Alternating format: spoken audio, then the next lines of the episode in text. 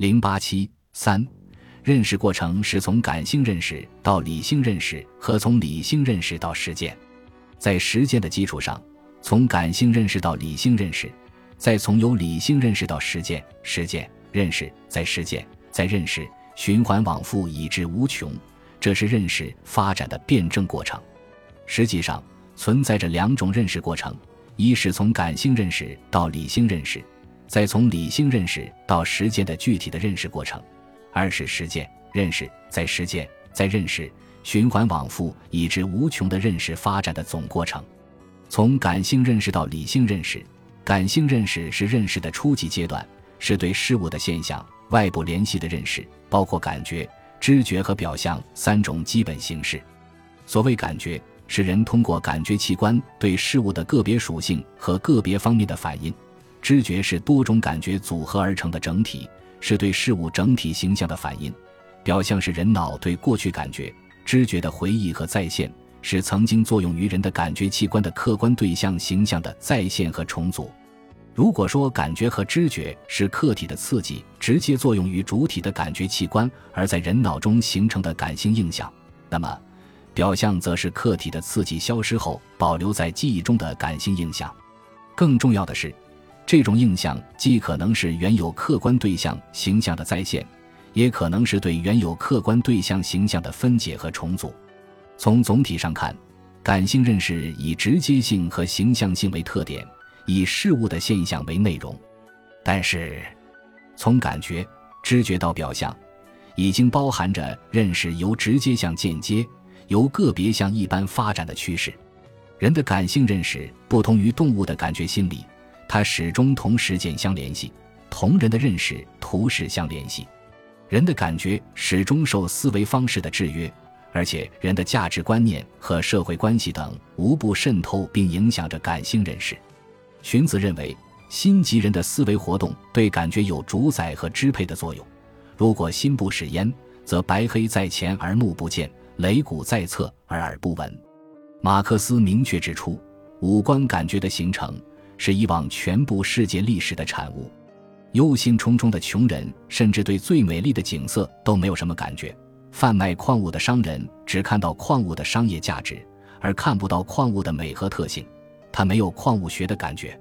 理性认识是认识的高级阶段，是人们借助于抽象思维对感性认识进行加工、整理、概括而形成的关于事物的本质、内部联系的认识。理性认识以间接性和抽象性为特点，以事物的本质和规律为内容，包括概念、判断和推理三种基本形式。理性认识形成的过程。就是人们运用抽象思维形成概念、判断和推理的过程，以及进一步形成概念的逻辑体系及理论体系的过程。概念是对同类事物共性和本质属性的概括，它是思维的细胞，是最基本的思维形式。判断在形式上表现为概念与概念之间的联系，而在内容上则是对事物之间联系的反应。判断是展开了的概念。概念是浓缩了的判断，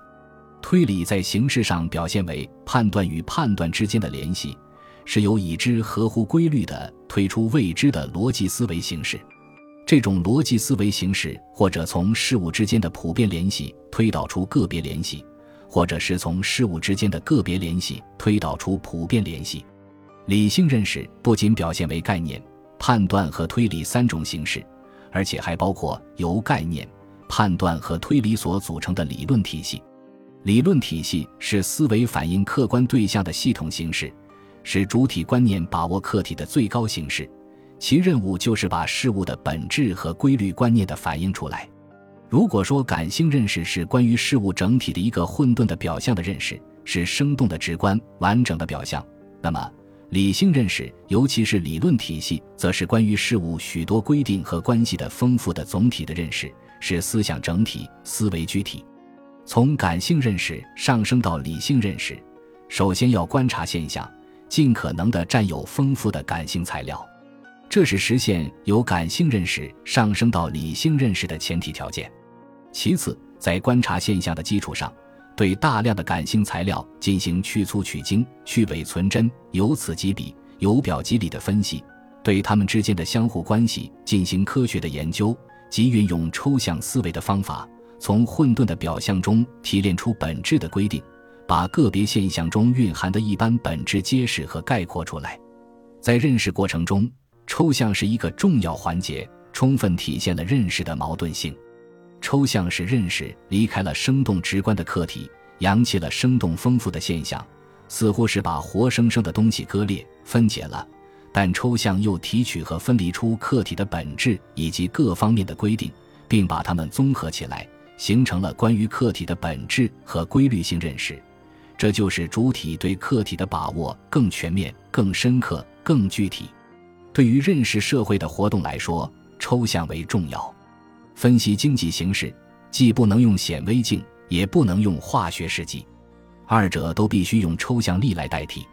实际上。对于整个社会科学来说，科学抽象法具有普遍意义。要从感性认识上升到理性认识，就要自觉地学习辩证思维方法，不断提高自己的抽象力。感性认识与理性认识是认识过程中的两个不同阶段。感性认识是认识的初级阶段，是关于事物现象的认识，有待于发展到理性认识。理性认识是认识的高级阶段，是关于事物本质的认识。但它又依赖于感性认识，同时，感性认识与理性认识又相互联系、相互渗透，总是交织在一起，既没有纯粹的感性认识，也没有纯粹的理性认识。对事物的感觉和对事物的理解总是相互包含、相互制约的。毛泽东所说的感觉到了的东西，我们不能立刻理解的，只有理解了的东西，才能更深刻的感觉它。讲的就是这个道理。